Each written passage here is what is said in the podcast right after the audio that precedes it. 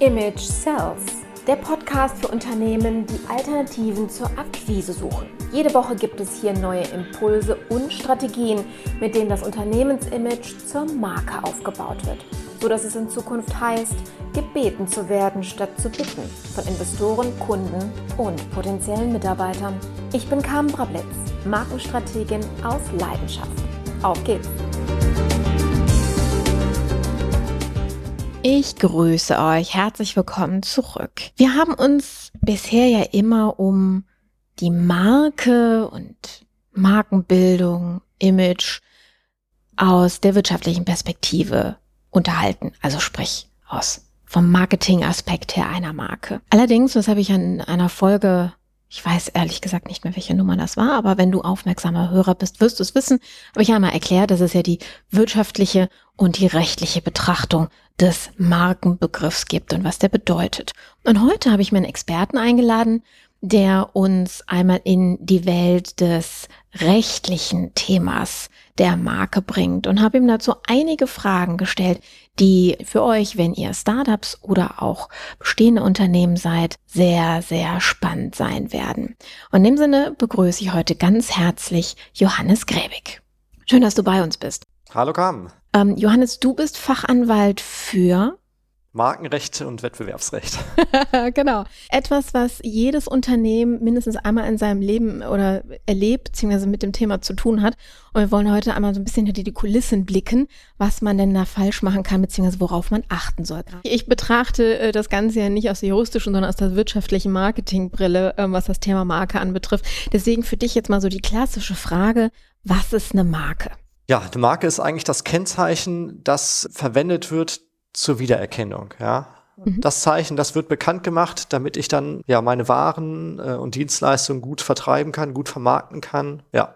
So, und da gibt es ja Unterschiede. Das heißt, man hat ja also Kennzeichnung, denken vielleicht die meisten an ein Logo oder ein Bild oder eine Schrift. Da gibt es ja ähm, Unterschiede an der Stelle. Kannst du uns da vielleicht mal so ein bisschen die, die mehreren äh, Optionen aufschlüsseln? Genau, also es wird ähm, unterschieden zwischen Wortmarken, die bestehen ausschließlich aus, aus Wörtern im Grunde, die man ja sprechen kann, schreiben kann, wie auch immer. Mhm. Dann gibt es äh, reine Bildzeichen, das sind ja reine Logos, die aus irgendwelchen grafischen Elementen bestehen. Ähm, das können abstrakte geometrische Formen sein, es können irgendwelche irgendeine Sonne sein zum Beispiel oder ein Baum oder wie auch immer. Also ähm, Marken, die dann keine Wörter haben, wo kein aussprechbarer Bestandteil dabei ist und dann im Grunde wahrscheinlich die häufigste Form in der Praxis sind kombinierte Worte-Bildmarken, wo man dann einen Schriftzug hat, ein, ein Wort oder mehrere Wörter und dann auch noch irgendwie ein Logo, ähm, also eine Grafik, Bildzeichen, äh, was dann da drunter, da drüber, daneben, äh, wie auch immer ist. Ne? Wenn wir jetzt so bekannte Marken wie Nivea oder Coca-Cola nehmen, die ja sehr markante Schriftarten haben, also auch wenn wir ein anderes Wort in der Schriftart schreiben, wissen wir unterbewusst sofort, um wen es sich eigentlich handelt. In welche dieser Kategorien gehören die? Ja, Nivea und Coca-Cola, ähm, das sind beides ja Wortbildmarken wenn man dann vor allen Dingen bei Nivea dann auch auf die Hintergrundfarbe auch abstellt. Mm. Genau, der Begriff Nivea ist natürlich erstmal ein reines, äh, reine Wortmarke, wird auch als solche geschützt sein. Aber wenn man dann ähm, sich vor allen Dingen auch den blauen Hintergrund anschaut, äh, der ist möglicherweise sogar auch alleine geschützt ähm, für, für kosmetische Artikel, dann kann das auch äh, eine Bildmarke sein. Danke dir. Wenn wir jetzt, äh, weil wir auch viel gerade über den Junioren für Startups und mit Startups machen, das war ja damals bei den aufmerksamen Hörern wissen ja, ähm, dass der Podcast ja quasi auch aus äh, der Not, was heißt der Not, aber der Überlegung heraus entstanden ist, was machen wir denn statt unserer großen Pitch-Party ähm, und äh, haben dann dieses Format ins Leben gerufen, was sich ja nicht nur um Startups kümmert, sondern ähm, um viele andere Bereiche auch. Aber wenn wir uns einfach mal die Startup-Branche angucken, es ist ja auch mit einem Invest verbunden, mit einem, einem Anwalt zu engagieren, die Dinge in einer Marke zu besprechen, eine Marke anzumelden, äh, je nachdem, ob das jetzt lokal ist oder dementsprechend äh, auch vielleicht international auch noch Anwendung hat aus deiner Praxis heraus, macht es jedes Startup, jedes Unternehmen, dass sie sich direkt von Anfang an über ihre Markenrechte Gedanken machen? Oder ist das etwas, was da äh, häufig gerne mal vergessen oder nicht als wichtig erachtet wird? Was ist da seine Erfahrung?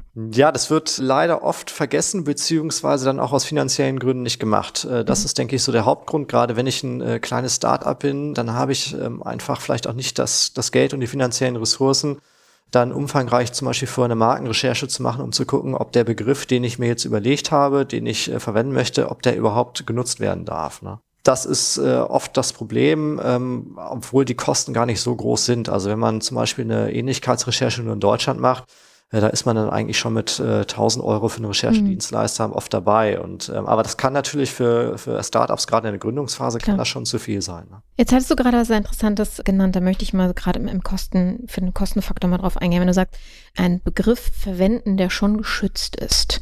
Kannst du uns da mal ein Beispiel nennen und vor allem auch die Konsequenzen, äh, die das für ein Unternehmen haben kann, wenn ich jetzt etwas in meiner Produktwelt benutze, was eigentlich schon jemand anders geschützt hat? Genau, beziehungsweise ich muss einmal anders äh, anfangen. Eine Marke, das äh, wissen viele nicht, äh, schützt nicht nur vor identischen Bezeichnungen, sondern auch vor ähnlichen Bezeichnungen. Das ist im Grunde der Hintergrund, denn eine sogenannte Ident-Recherche, die kann jeder im Grunde durchführen. Der gibt dann einmal bei Google den Begriff ein, den er haben möchte und guckt mhm. auch nochmal im Markenregister und wenn er dann dazu nichts findet, dann weiß er, okay, dieser Begriff ist als solcher natürlich erstmal dann nicht geschützt, äh, mhm. sehr wahrscheinlich. Das Problem ist aber auch, dass der Markenschutz auch vor ähnlichen verwechslungsfähigen Begriffen schützt. Das heißt, wenn man nicht äh, Coca-Cola ähm, haben möchte, sondern Coca-Culu, also mit Doppel-U zum Beispiel, das wäre natürlich auch noch vom Markenschutz erfasst. Und da kann man sich jetzt unzählige Gedanken zu machen, was sonst noch verwechslungsfähig ähnlich ist und ähm, das dann im Grunde versuchen zu recherchieren, dann fällt einem nochmal ein anderer Begriff ein. Das heißt, das Risiko, dass man eine Marke übersieht, die einfach nur ähnlich ist, das ist mhm. einfach sehr, sehr groß und das geht halt nur mit äh, spezialisierten ähm, Recherchedienstleistern, die das mhm. dann übernehmen. Und ja, wenn es dann eine Markenrechtsverletzung ist, vielleicht weil man ähm, nicht den identischen Begriff verwendet, äh, sondern einfach nur einen ähnlichen Begriff, der vielleicht ähnlich klingt oder eine ähnliche begriffliche Bedeutung hat, dann kann das Ganze eine Markenrechtsverletzung sein und das äh, Kritischste ist eigentlich immer die Unterlassung. Also viele denken immer, ja, die großen Schadensersatzzahlungen, das ist dann das Problem. Das ist in der Praxis aber eigentlich eher das kleinere Problem. Das größere Problem ähm, ist halt die Unterlassungsverpflichtung dann. Denn wenn ich dann von heute auf morgen ein Zeichen, was ich mit viel Mühe, viel Werbeaufwand bekannt gemacht habe, vielleicht über ein, zwei Jahre hinweg, wenn ich das dann von heute auf morgen äh, nicht mehr benutzen kann, dann hat das natürlich dramatische Auswirkungen auf das ganze Geschäftsmodell. Gerade mhm. wenn ich halt über Internetdienstleistungen ähm, spreche oder über Leistungen, die vor allen Dingen ins Internet abgewickelt werden. Ich meine, wenn ich ähm, im Geschäft ein Produkt habe, das sieht genauso aus, nur die Marke wird dann ein bisschen geändert. Ansonsten vom Design bleibt es aber gleich. Da habe ich nicht so einen großen Verlust von Kunden, weil die mhm. immer noch im Grunde von der ganzen Produktgestaltung denken oder wissen, Stimmt. okay, das ist noch dasselbe Produkt. Wenn ich allerdings äh, eine Webseite abschalten muss, äh, weil ich die Domain nicht mehr verwenden darf, weil das eine Markenrechtsverletzung ist, oder sonst als Dienstleister tätig bin, der laufend im Grunde von Kunden lebt und ich muss dann mir einen anderen Begriff überlegen, dann habe ich ganz, ganz große äh, Kundenverluste und da wird super schwierig sein, die bestehenden Kunden von der alten Bezeichnung dann auf die neue umzuleiten. Das stimmt. Das kennt jedes große Unternehmen, ist schon mal neu firmiert hat, beziehungsweise dann, wo Unternehmen sich zusammengeschlossen haben und dann plötzlich eine neue Dachmarke darüber gesetzt worden ist, was das intern als auch dann für die Kundenkommunikation betrifft. Aber du hast gerade was Interessantes gesagt. Lass mich da nochmal äh, Rückfrage halten und so, wo du meinst, so nach ein, zwei Jahren, dass das dann, ähm, also quasi, wo ich schon meine Brand aufgebaut habe und dann plötzlich jemand kommt und sagt, ah, ah, wir haben hier ein Problem. Wie weit rückwärtig kann sich denn ein Unternehmen darüber beschweren oder das anzeigen, dass ich hier eine Markenrechtsverletzung begehe? Ja, da gibt es in dem Sinne keine starre Grenze. Es gibt eine Grenze, das ist die Verwirkung. Da muss man dann im Grunde fünf Jahre das in Kenntnis äh, geduldet haben. Mhm. Da muss man aber erstmal nachweisen, ob überhaupt das andere Unternehmen, also der Markeninhaber, so lange überhaupt Kenntnis gehabt hat, äh, dass ich da auf dem Markt aufgetreten bin. Ganz oft ist es ja so, dass es ähm, ja kleinere Unternehmen sind, die können auch über mehrere Jahre unbeanstandet äh, im Markt tätig sein, die einfach gar nicht, äh, weil der Markeninhaber auf die gar nicht aufmerksam geworden ist. Und dann kann es durch einen Zufall, kann es dann irgendwie hochploppen, gerade mhm. bei regional tätigen Unternehmen, also ein Unternehmen, was äh, eigentlich nur in NRW tätig ist, wenn dort ein anderes Unternehmen aus, ich weiß nicht, Berlin zum Beispiel, wenn das eine Marke hat, aber das auch nur in Berlin tätig ist, die überschneiden sich einfach auch, mhm. auch von den, ähm, von den Käuferkreisen, von den Verkehrskreisen nicht. Und da kann es dann sein, dass auch erst mehrere Jahre später überhaupt diese Kollision auftritt. Ne? Wahnsinn. Und jetzt drehen wir den Fall einfach mal um. Nehmen wir mal an, es ist ein, ein Startup, was mittlerweile aus dieser Startup-Phase raus ist, zwei, drei Jahre auf dem Markt ist, gut etabliert ist.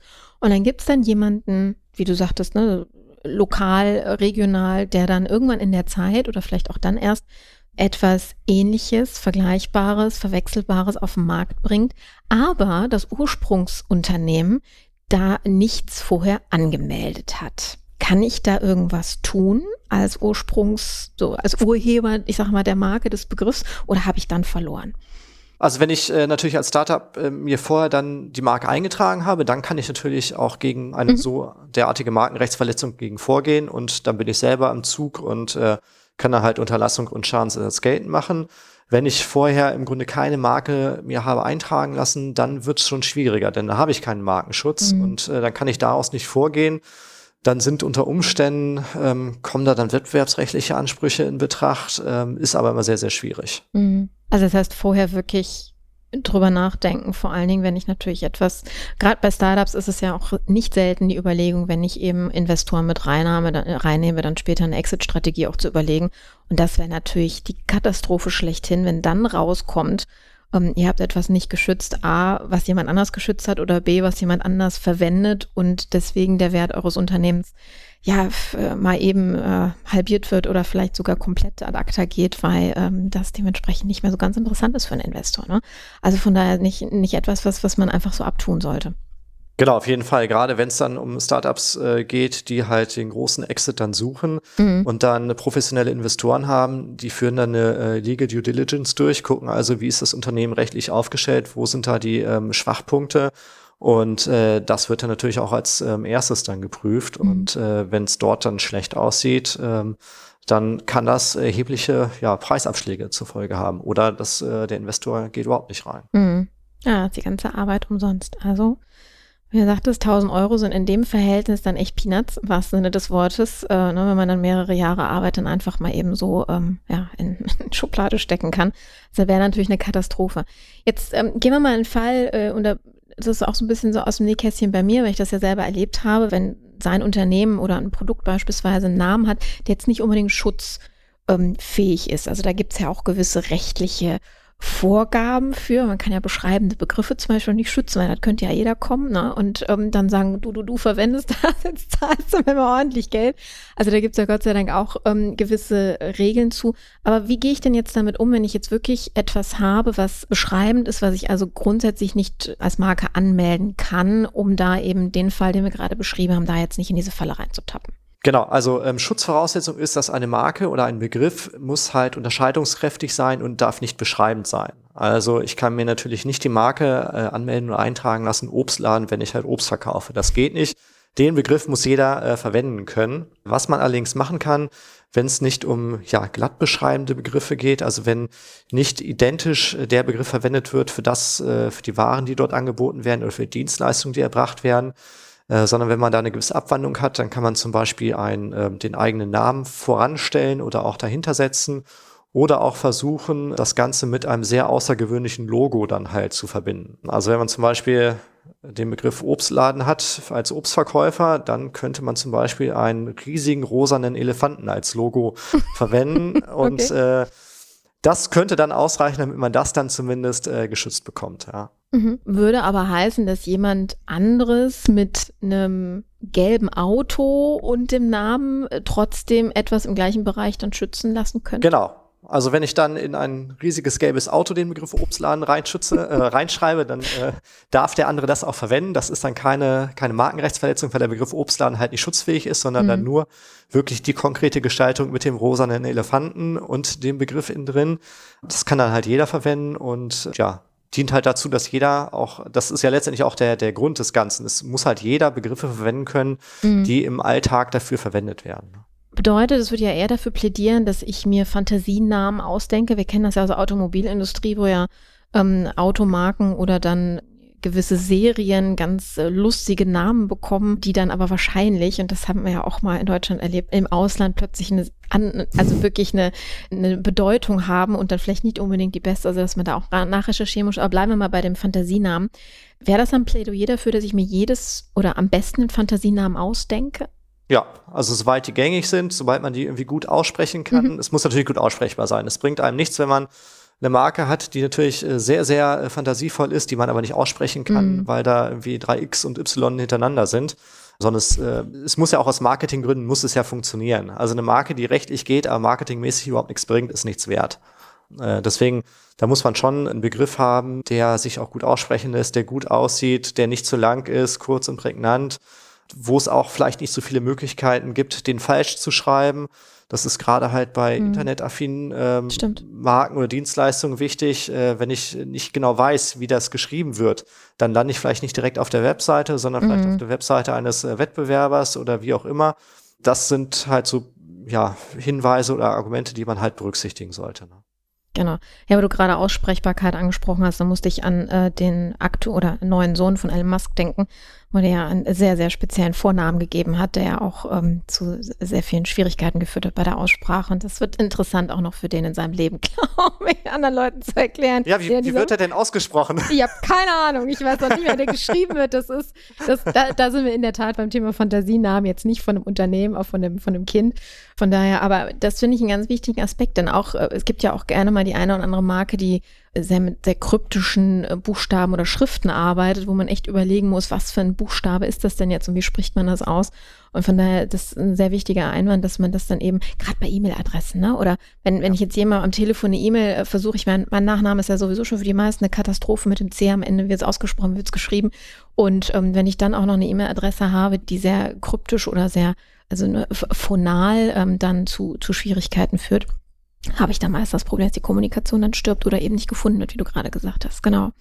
Gehen wir mal vielleicht noch in einen anderen Bereich mit hinein. Ich habe das letztens äh, in einem Gespräch im Netzwerk mitbekommen, dass äh, jemand hat eine Möbelmanufaktur aufgemacht und einen neuen Werkstoff im Endeffekt, ja, ich sag jetzt mal erfunden oder zumindest sehr spezifisch äh, äh gemacht und daraus Möbel gebaut und ähm, vergessen, im wahrsten Sinne des Wortes, also die Anmeldung lag wohl irgendwo auf dem Stapel von Papieren, einen Gebrauchsmusterschutz anzumelden. Und ein äh, großes Möbelhaus hat dann irgendwann mal gesagt, als die da mit dem Möbelstück auf den Markt gegangen sind, nee, das, den Werkstoff, den nehmen wir schon. Und eben, wie du das am Anfang schon gesagt hast, ihr macht, äh, ihr, ihr begeht hier eine Rechtsschutzverletzung.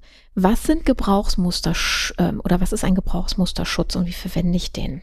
Genau, also da gibt's äh, ganz verschiedene ja, Schutzarten insgesamt, äh, die man auch ähm, dann auseinanderhalten muss. Also eine Marke schützt im Grunde einen, einen Begriff, ein Zeichen, ja, ein Kennzeichen wird von einer Marke geschützt.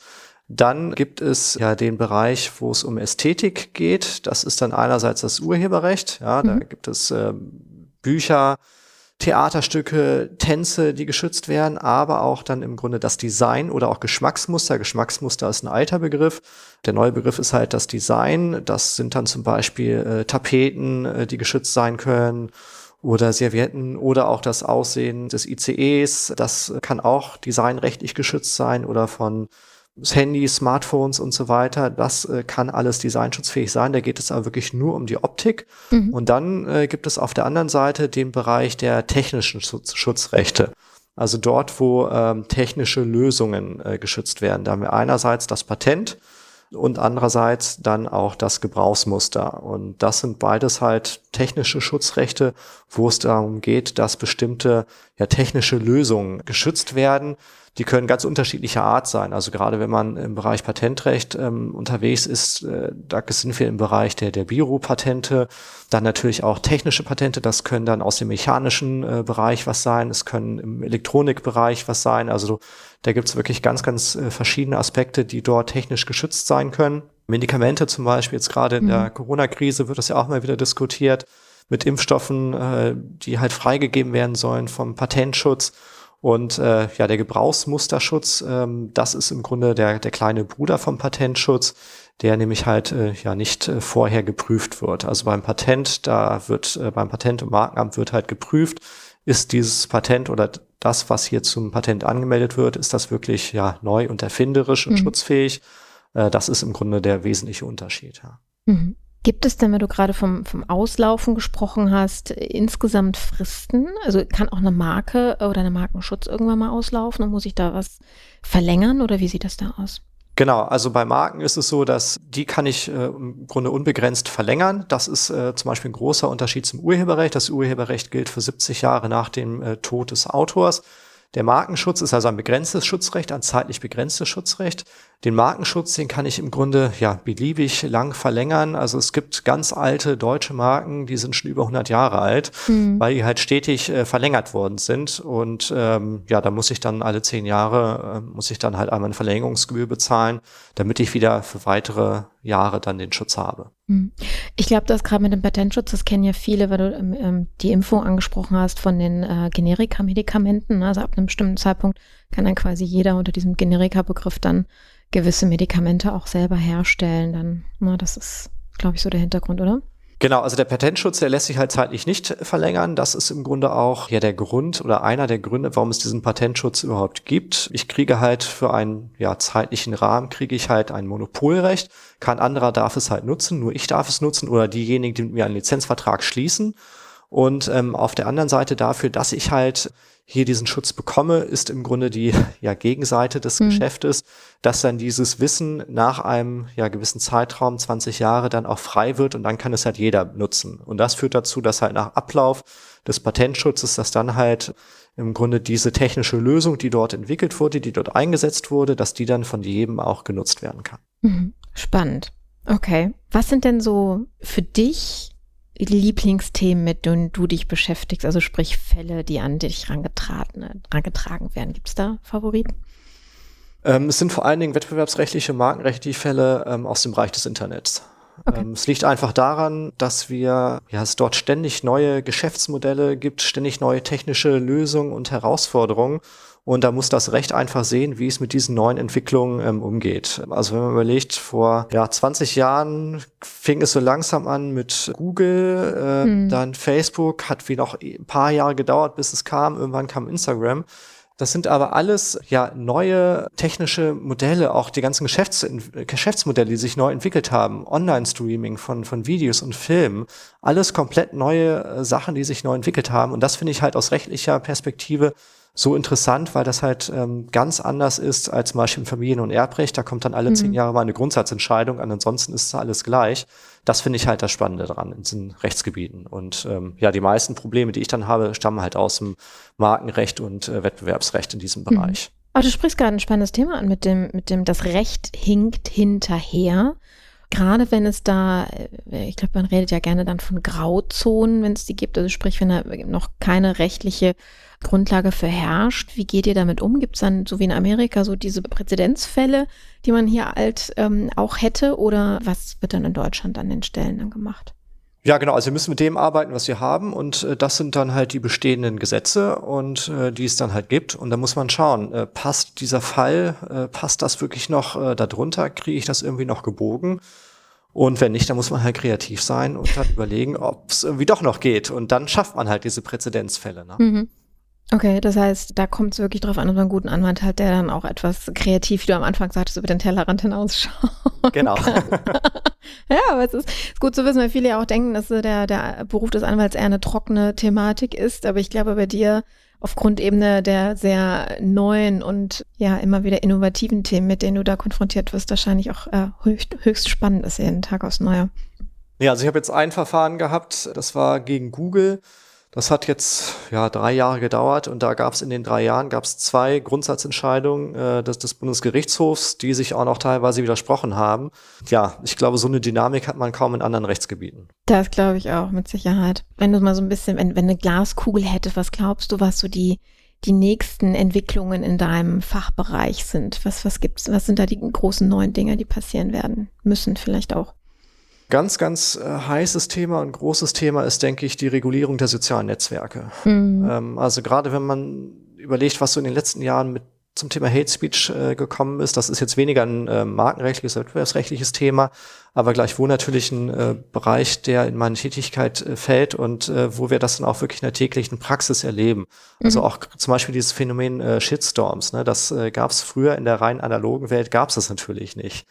Ja, also da wurde dann vielleicht in der Dorfkneipe äh, ja. über wen getratscht, das war's dann aber auch. Aber das, ähm, ja, die Shitstorms natürlich nicht nur für Privatpersonen, sondern auch gerade für ähm, Unternehmen auch eine ganz massive neue Herausforderung, mhm. auch in kommunikativer Hinsicht. Äh, das ist, denke ich, schon ein riesiges Problem.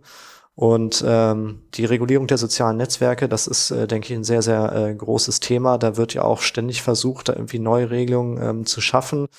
Da stößt das Recht aber natürlich äh, bislang an die Grenzen, denn gerade wenn man sich so einen äh, Shitstorm mal anschaut, äh, der ist nach ein paar Stunden oder nach ein paar Tagen ist der vorbei, aber mhm. ich krieg in so kurzer Zeit, äh, kann es sein, dass ich äh, dort natürlich noch kein, keine einstweilige Verfügung ähm, erwirken kann. Ne? Also ja. da läuft das Recht irgendwie teilweise auch leer. Ja. Mhm, verstehe. Wie sieht es mit so Sachen wie, weil du gerade auch Google angesprochen hast, äh, Cookie-less aus? Also Google ja auch ganz stark in diese Richtung auch geht, das Marketing komplett zu verändern oder, also ich, muss, habe mich vor ein paar Tagen mal darüber unterhalten. Früher haben wir über Sneakernet geredet, wenn man mit dem USB-Stick oder äh, eigentlich gab es dann auch noch nicht zu der Zeit, sondern dann mit der CD oder mit der Diskette sogar ins Nachbarbüro gelaufen ist, weil man so noch nicht vernetzt war.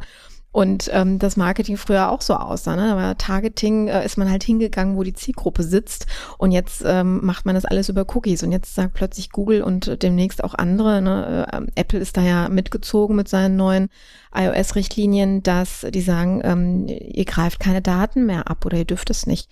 Ähm, ist das auch etwas, was dich tangiert in deinem Fachbereich? Äh, wird's, denn äh, natürlich müssen sich dann die Unternehmen überlegen, auf welchen anderen Wegen sie ein Targeting hinbekommen. Mhm. Denn das Ziel muss ja sein und äh, das wissen letztendlich auch äh, Google und Apple und alle anderen äh, Unternehmen, die halt Werbung verkaufen.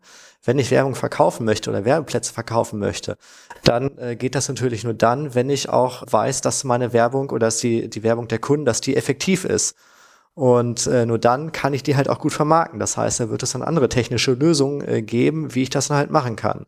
Also aus regulatorischer Sicht ist natürlich das Interessante, dass wir jetzt seit 2018 schon die Datenschutzgrundverordnung haben und äh, das Einzige, um es mal salopp zu sagen, was passiert ist, äh, dass jetzt jede Webseite mit irgendwelchen Cookie-Bannern zugeflutet mhm. wird, die jeder entnervt wegklicken muss und äh, das dann im Grunde die ähm, ja, Innovation, auf die dann der Markt reagieren muss, die kommen dann letztendlich von den großen Playern Google und Apple, die sagen, wir machen das nicht mehr, ihr kommt nicht mehr auf unsere Geräte drauf oder wir bieten das einfach mhm. nicht mehr an. Also da kommt anscheinend äh, der, der Änderung, die Änderung her, ne? Das äh, und nicht äh, von der DSGVO.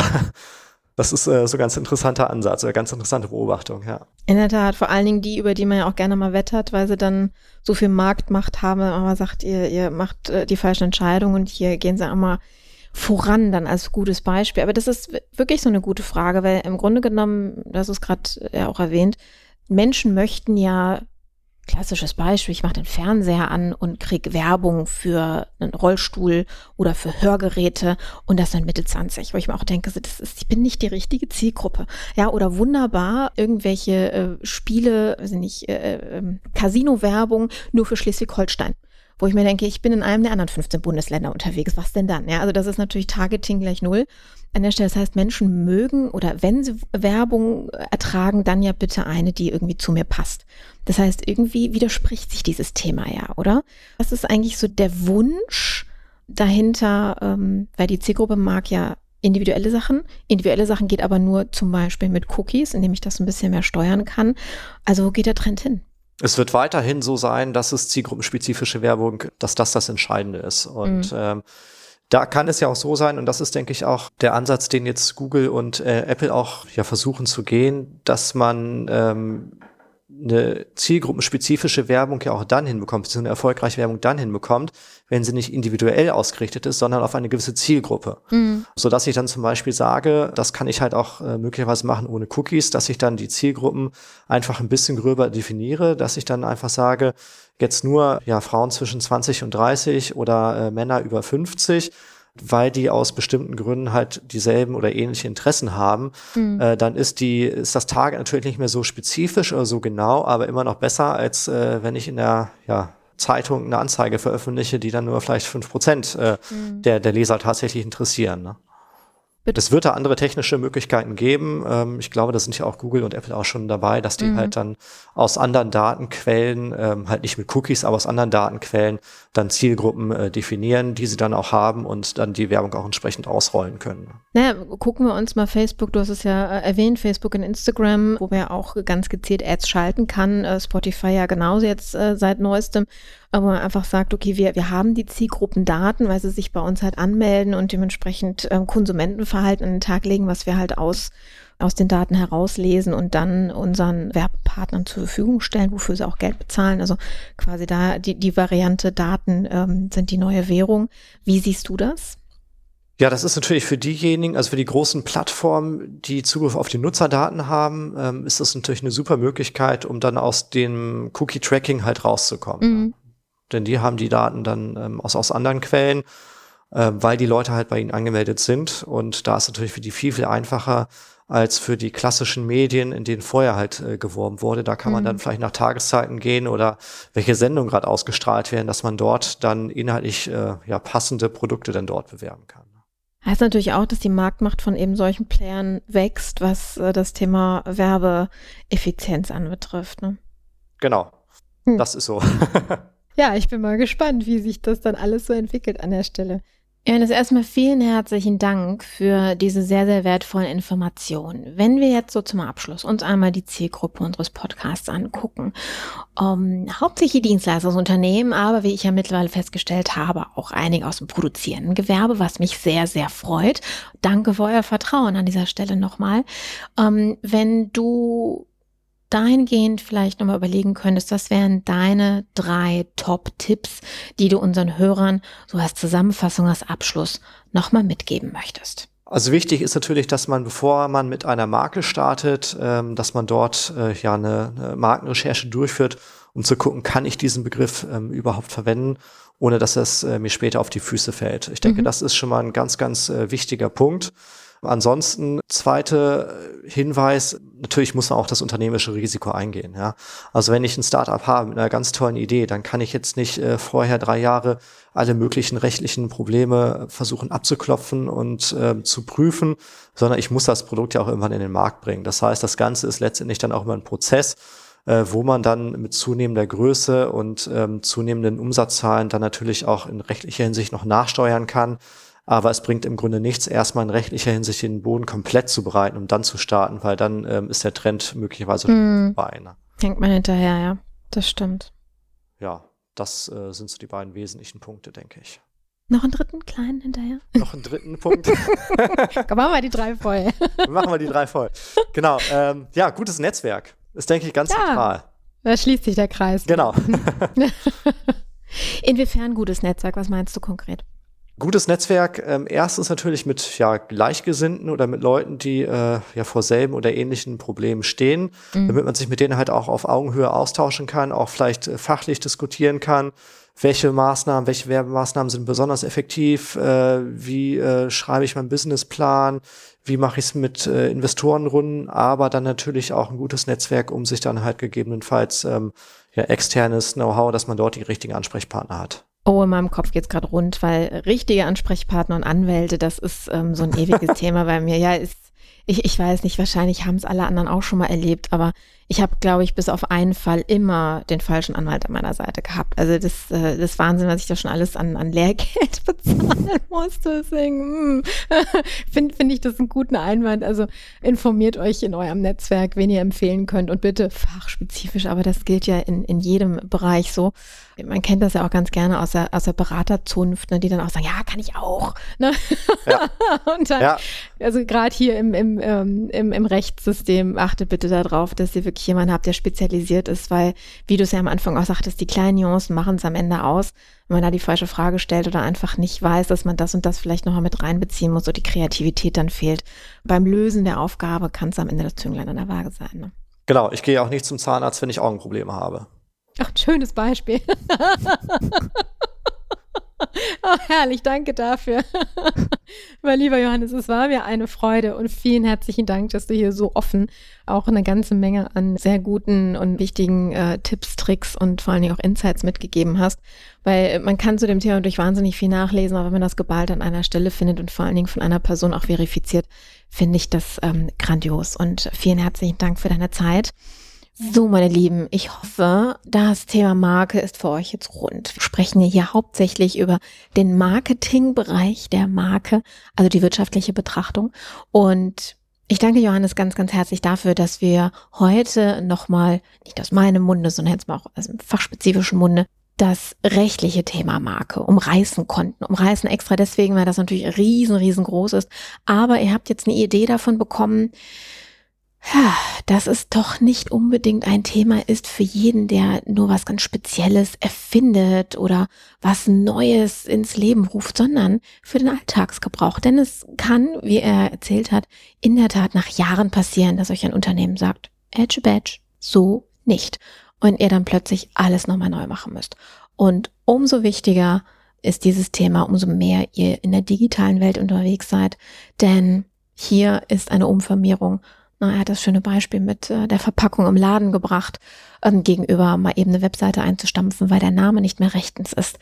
Ähm, das ist natürlich eine Katastrophe, wenn man sich über Jahre hinweg eine Positionierung in den Suchmaschinen unter anderem, ja, erkämpft hat, erarbeitet hat. In dem Sinne, meine Lieben, ich danke euch fürs Zuhören und äh, auch nochmal an meinen Gast. Es war mir eine Freude, heute darüber zu sprechen und ich lade euch ganz herzlich ein in die nächste Folge. Ihr wisst ja, wenn ihr zu dem Thema äh, Fragen habt, Anregungen habt oder mit mir ins Gespräch kommen wollt, ich freue mich wahnsinnig darüber, wenn ihr das tut. Connectet euch über Social Media, am liebsten per Instagram oder per LinkedIn mit mir. Schreibt mir eine Direktnachricht und ähm, naja, wenn ich eine Bitte loswerden darf und ihr mögt diesen Podcast, dann hinterlasst sehr, sehr gerne bei iTunes eine Bewertung und eine kleine Empfehlung an diejenigen, die den Podcast auch hören sollen und warum aus eurer Perspektive heraus. In dem Sinne wünsche ich euch eine tolle Restwoche. Wir hören uns beim nächsten Mal. Eure Carmen. Ciao. Hallo, Carmen hier nochmal. Hat dir die heutige Episode gefallen? Dann abonniere den Podcast und erzähl auch gleich einem Freund davon. Du willst mehr kostenfreie Informationen und hochkarätiges Training zur Markenbildung und Markenstrategien? Besuch mich einfach auf carmenbrabletz.com. Trag dich dort auch gleich mit deinem Namen in die E-Mail-Liste ein. Bis zum nächsten Mal und denk daran, es ist dein Image, was die Verkaufsarbeiten für dich erledigen kann.